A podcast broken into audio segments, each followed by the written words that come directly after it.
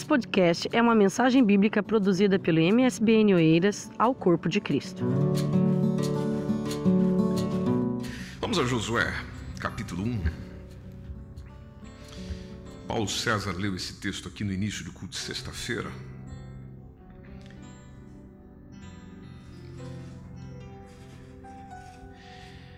É, vamos, vamos no versículo 9, Josué capítulo 1, versículo 9. Apenas esse, esse texto para já. Texto conhecidíssimo, diz assim a palavra do Senhor: no, Não te mandei eu, esforça-te. E tem o quê? Bom ânimo. Veja a sequência: esforça-te. Depois, tem bom ânimo. Não pasmes, nem te espantes, porque o Senhor teu Deus é contigo. Por onde? Por onde quer que andares, ou seja, onde você for, o Senhor é contigo. Que notícia boa, não? Bom para começar a semana. Né? Muito obrigado, pode tomar seu assento, por favor. Gente boa do Senhor, Josué é o primeiro dos livros denominados históricos das Sagradas Escrituras e se puder descer um pouquinho o som aí, porque eu estou sentindo microfonia aqui, Lídio, por favor. E segundo os estudiosos, a obra começou a ser escrita por volta do ano 1400 antes de Cristo, que é a data aproximada da destruição da cidade de Jericó. Então a maioria dos teólogos afirma, acredita que Josué, o servidor de Moisés, é, filho de Num, da tribo de Efraim, escreveu quase todo esse livro. Vocês estão me ouvindo bem aí? Então tá bom. Escreveu quase todo o livro, exceto o seu final. É claro, o final fala do falecimento. Ninguém vai acordar para escrever sobre a sua morte. É? Então, o livro de Josué, ele continua narrando aquela história que nós comumente conhecemos da peregrinação do povo hebreu. É, a caminho da terra prometida, 40 anos. Nós encontramos o relato disso no livro de Números. Aí, ali entre Números e Josué, ah, tem apenas um longo discurso de Moisés, com alguns fatos pontuais, dentre eles, inclusive, a morte de Moisés. Aí a gente chega no livro de. Tem o Deuteronômio, a gente chega no livro de Josué. O, o Josué que vai apresentando, e é isso que gostaria de destacar convosco nesses poucos minutos que nós temos alguns aspectos que são é, singulares, importantes, específicos, se eu e você quisermos ter uma, uma vida cristã saudável. Porque os princípios espirituais que às vezes nós vamos encontrando no livro de Josué serve de ensinamento, de admoestação, de, de conforto, não só para aquele tempo do qual ele falava, do qual ele escreveu, mas também para todas as épocas, inclusive para nós nessa noite. Amém, meus irmãos? Então, se você voltar no versículo 6, espero que você não tenha fechado a sua Bíblia, se você observar o versículo 6, está muito semelhante ao que nós lemos no 9, dizendo: esforça-te, esforça-te, porque qualquer vitória depende de esforço. Qualquer vitória que eu queira conquistar ter, possuir, realizar, eu preciso me esforçar. Se eu não me esforçar também, as coisas não acontecerão. Deus deseja nos dar vitória, Deus deseja nos fazer prosperar, Deus deseja nos fazer crescer, mas isso também Ele não vai fazer com eu sentado em casa, não é, Glaucio? Deitado no sofá, assistindo o programa ah, da Fátima e vendo as coisas passarem por aí. Não, naturalmente que não. Eu preciso me esforçar. Por isso a mensagem para Josué não foi fica tranquilo que eu vou fazer tudo. Fica tranquilo e descansado que eu vou realizar tudo. Não. Esforça-te. E atenção, nada de desânimo. Tenha mais o quê? Bom ânimo. Se você se esforçar e se você estiver animado, você, versículo 6, você, Josué, vai fazer esse povo herdar a terra que eu jurei aos pais deles, desde há muitos anos atrás, que eu lhes daria. Agora atenção, Josué, versículo 8: Não se aparte da tua boca. Falou de boca, naturalmente nos lembra daquilo que se diz. Que a ideia, já que você vai liderar o povo de Deus, então você vai falar a palavra de Deus. Já que você vai orientar o povo de Deus, então a mensagem que sairá da sua boca será de Deus. Agora, é claro, a palavra antes precisa vir para o coração, porque a boca fala do que o coração está cheio. Por isso que logo após nós temos o conselho de não se aparte da sua boca o livro da sua lei, desta lei, melhor dizendo, mas antes, ou seja, antes de dizer, antes de falar, antes de proferir, vá fazer o que, Josué? Medite.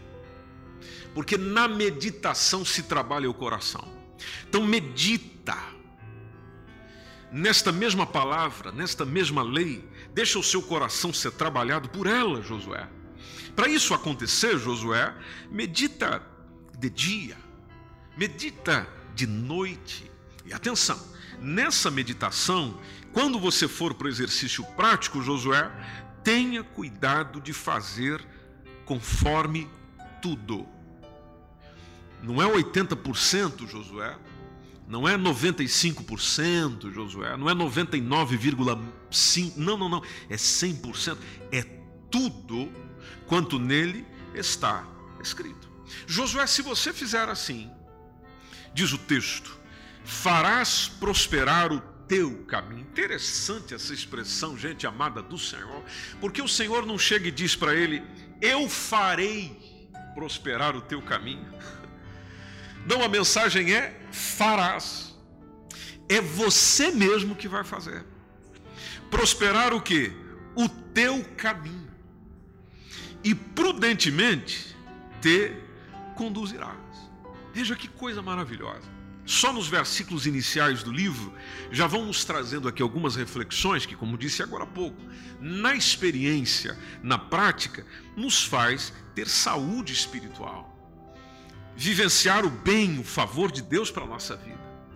E isto é uma das prerrogativas, aliás, é uma das exigências que nós encontramos desde Gênesis onde o Senhor nos chama a fazer o que é correto aos seus olhos, seja aos olhos de Deus, ao querer de Deus, à vontade de Deus, à vista de Deus.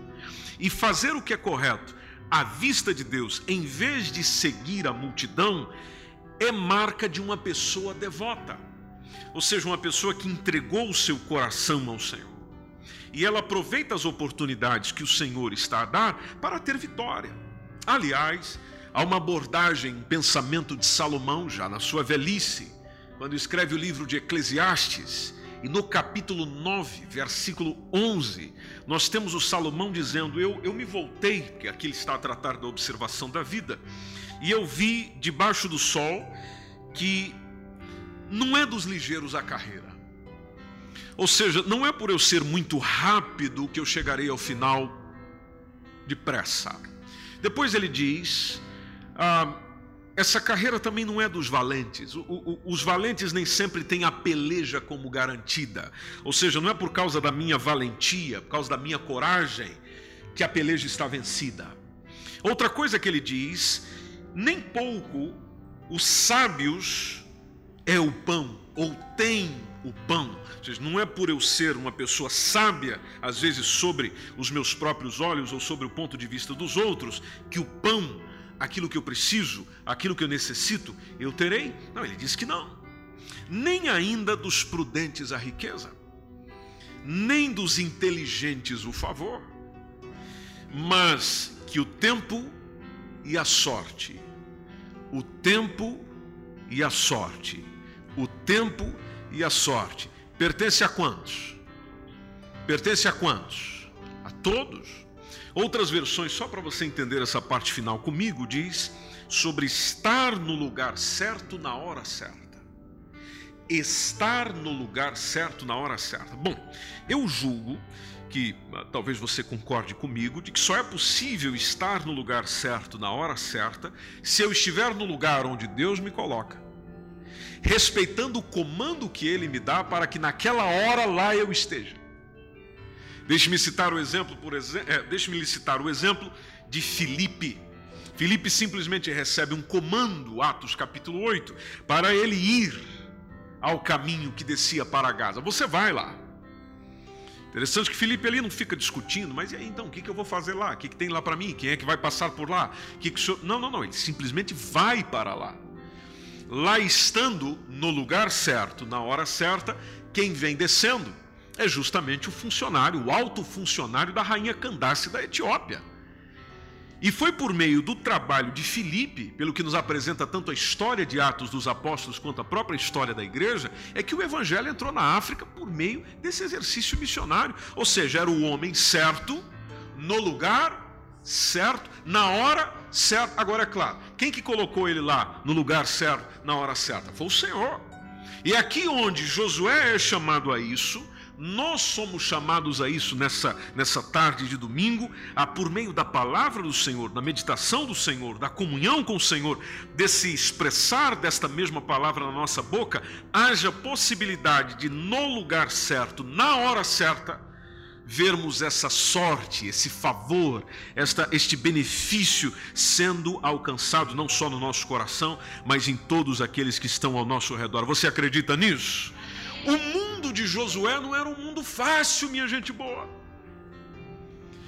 A coisa, naquele, naquele tempo, segundo as pesquisas históricas, quando Israel ali transpôs o Rio Jordão, nós estamos a falar aí por volta de 1400 antes de Cristo, muitos povos já estavam ah, num estado civilizatório bem mais avançado do que o próprio Israel e, e e tem outros que, se nós olharmos para o todo da história, nessa época nem existia.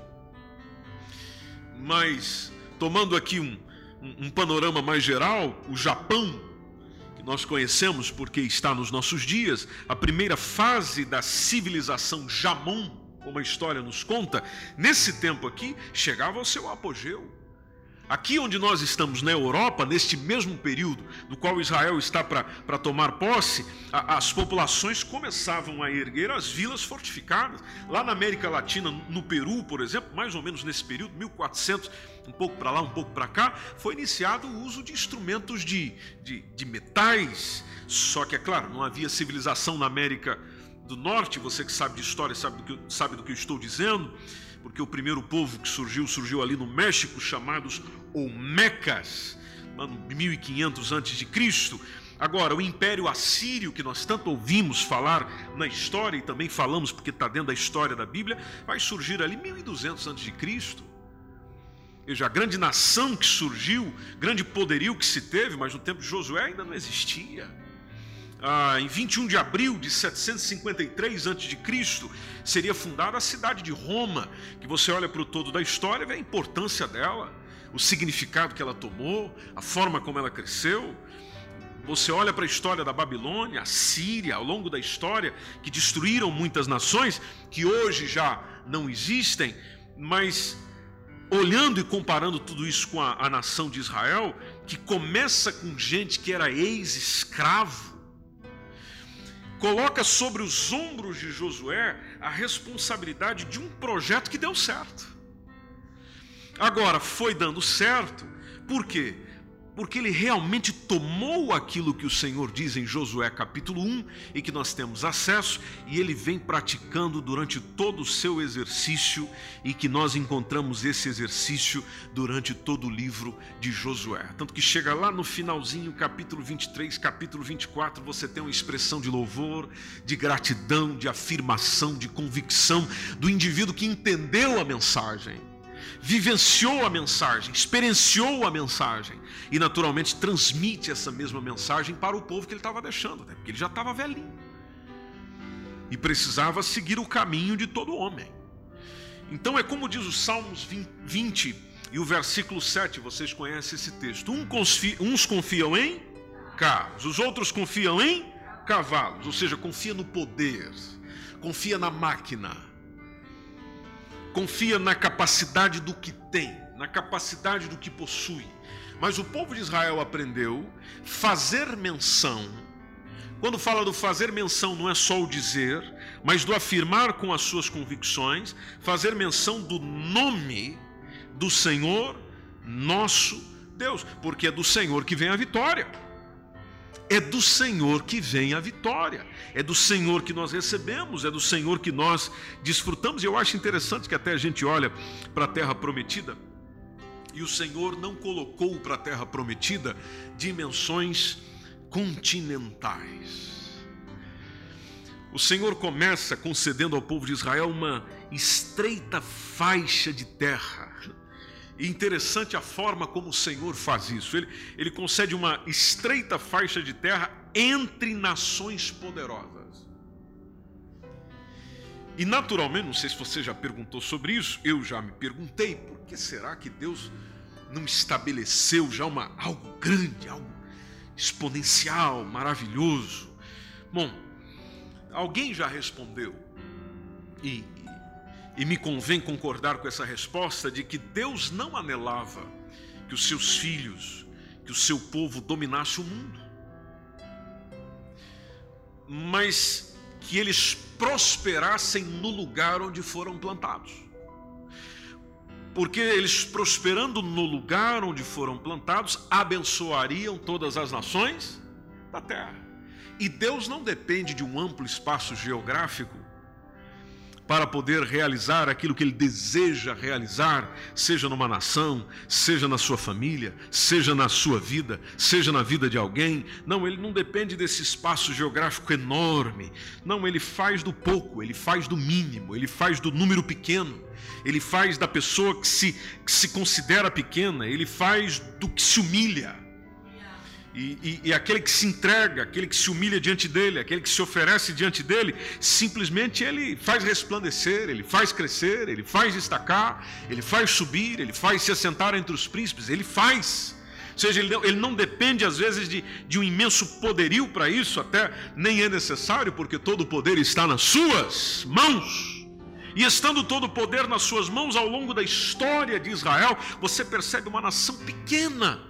Aliás, nos nossos dias é assim, em pleno 2020 é assim, uma nação pequenininha, de, de pouca insignificância, geograficamente dizendo, mas ela vai se notabilizando na, sua história como um povo conquistador, como outras nações. Só que você também percebe os hebreus sempre a buscar até os dias de hoje essa herança prometida por Deus, porque naturalmente até os dias de hoje ela não foi ainda alcançada por completo.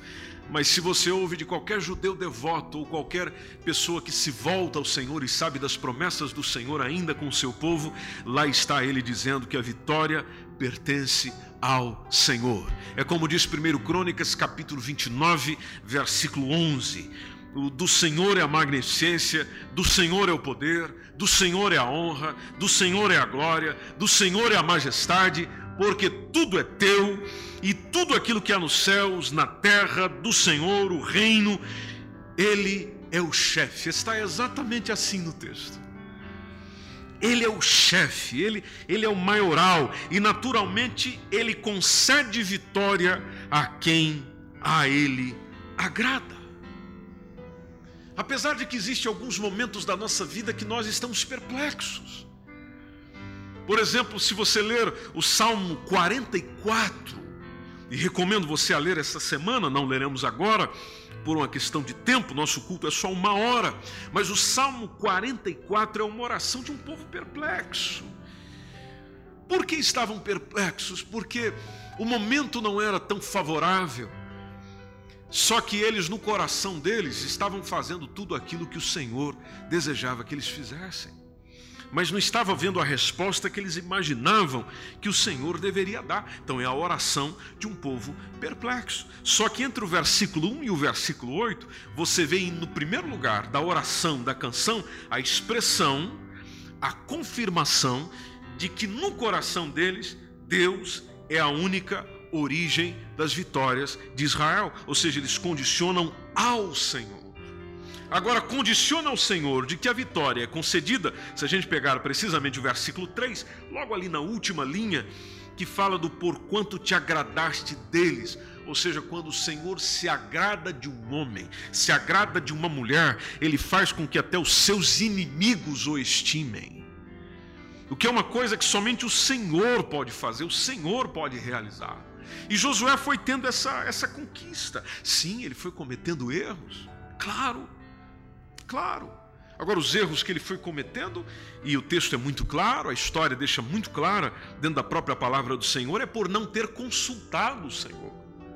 Como esquecer, por exemplo, daquilo que acontece com os gibeonitas? Josué capítulo 9, foi um erro de Josué, foi um erro do líder. Agora é porque ele não consultou o Senhor, é porque ele não foi ter com o Senhor. Mas como esquecer também de tantas outras vitórias? A mais conhecida é a vitória sobre a cidade de Jericó, onde existe aquela movimentação toda e as pessoas se unem para conquistar a, a, a, cidade de Jericó, que tinha muralhas enormes, passavam carros em cima das muralhas de Jericó, e diz que ao fazerem tudo aquilo que o Senhor mandou fazer, as muralhas foram para onde, meus irmãos? Foram para onde, meus irmãos? Para baixo da terra. Quem é que faz um negócio desse? Só pode ser o Senhor. Mas veja só, consequência de quem tomou a palavra do Senhor e cumpriu a risca. Aliás, até passou um irmãozinho lá por nome Acã, viu uma pasta bonita, uma, uma, uma pasta não, uma capa bonita, umas coisinhas boas, e, e, e não deveria pegar nada daquilo, aquilo era anátema era maldito, ele não deveria tocar naquilo, não deveria levar para casa, mas ele levou para casa, aquilo trouxe um problemão para o povo de Israel, porque eles vão lá tentar uma, conquistar agora uma cidade pequenininha, uma cidadezinha por nome de Ai, as coisas não acontecem, as coisas não fluem, o pessoal sai correndo de um exército menor. Agora imagine a realidade, você entra em Jericó botando para quebrar. Aí agora você vai numa cidadezinha que você diz, não, com meio dia ali de batalha nós dominamos tudo isso aqui, e coloca o exército de Israel para correr, Aí você olha para Deus e diz: então. E foi exatamente o que Josué fez. Então, que negócio é esse? O senhor está com a gente ou não está? Nós estamos juntos ou não estamos? O senhor está liderando isso aqui ou não está? E aí lá vem o Senhor dizendo: tem um probleminha para resolver aí. E você sabe que esse probleminha foi resolvido com apedrejamento. Imagina no coração do líder, do, do, do, indivíduo, que queria naturalmente a vontade de Deus acontecendo, mas essas coisas surgindo, movendo, seja as suas emoções, a sua mentalidade, tudo isso ele aprendendo com aquilo que já lhe foi dito em Josué capítulo 1, versículo 8 e com versículo 9 que a gente já leu. Conclusão de tudo, gente amada do Senhor. Quando você vai lá para o livro, quando você vai lá para o final, quando você vai para o capítulo 23, você encontra simplesmente um homem, nas suas últimas palavras, simplesmente propondo uma renovação do concerto. Depois de vivenciar tudo, vitórias e derrotas, conquistas e perdas, de não ver tudo aquilo que a princípio gostaria de ver, mas de ter caminhado bastante, de ter liderado o povo bastante, ele propõe uma renovação. É preciso renovar é, é preciso recomeçar, é preciso reafirmar as bases. E a base para qualquer relacionamento com Deus é encontrada no que Ele tem feito por nós, e não naquilo que nós fazemos por Ele. Eu não tenho condição nenhuma de exigir do Senhor alguma coisa, só porque eu faço alguma coisa para Ele. Não, o fundamento do relacionamento não está por aquilo que eu faço para Ele o fundamento da relação está naquilo que ele faz, já fez por mim. E uma das coisas que ele fez por mim, nós rememoramos nessa noite, que é a morte de Cristo na cruz do Calvário, pensando em cada um de nós, para que nós fôssemos perdoados dos nossos pecados. E o Josué chega lá no finalzinho relembrando tudo isso, dizendo: gente, não é nós, é Ele. Não é nós que fazemos, é Ele que fez, é Ele que faz. Por exemplo, se você olhar Josué capítulo 24, versículo 3, está ele dizendo a expressão do Senhor. Josué, como profeta do Senhor, dizendo: Eu, porém, tomei a Abraão, eu tomei. Deus dizendo isso, eu que tomei, eu que chamei, eu que selecionei, eu que escolhi. Se você observar no versículo 5, enviei Moisés e Arão ah, eu que feri o Egito. Fui eu que vos tirei de lá. Se a gente olhar bem para o finalzinho do versículo. Se você observar Josué capítulo 24, versículo 8, eu vos trouxe à terra. O Senhor dizendo: Eu os dei na vossa mão, fui eu que os destruí diante de vós. Se você observar o versículo 13, lá está a mensagem sendo repetida: Eu vos dei a terra em que vocês não trabalharam.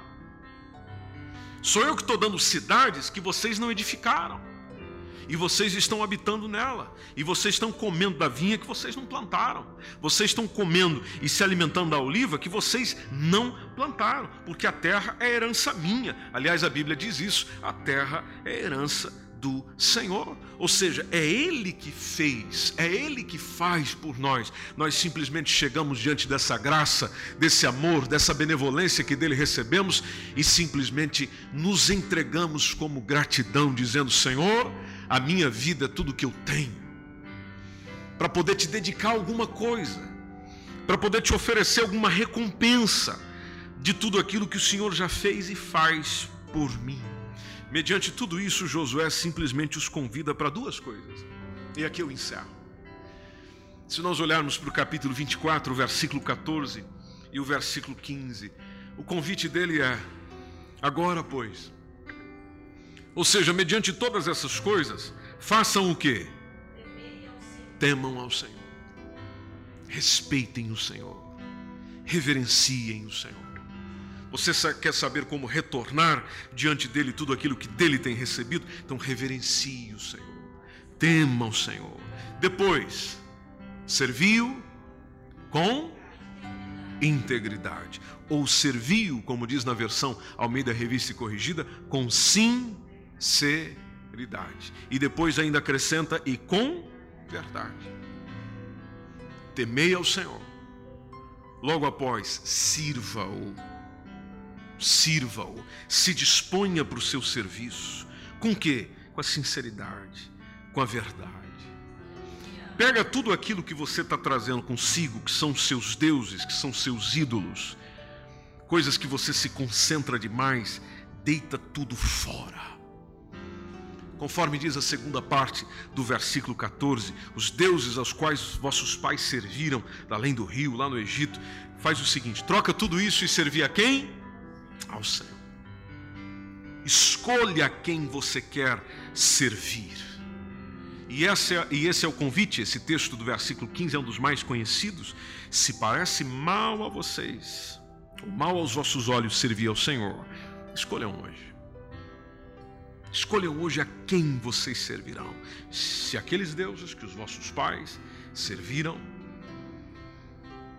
ou o Senhor Deus.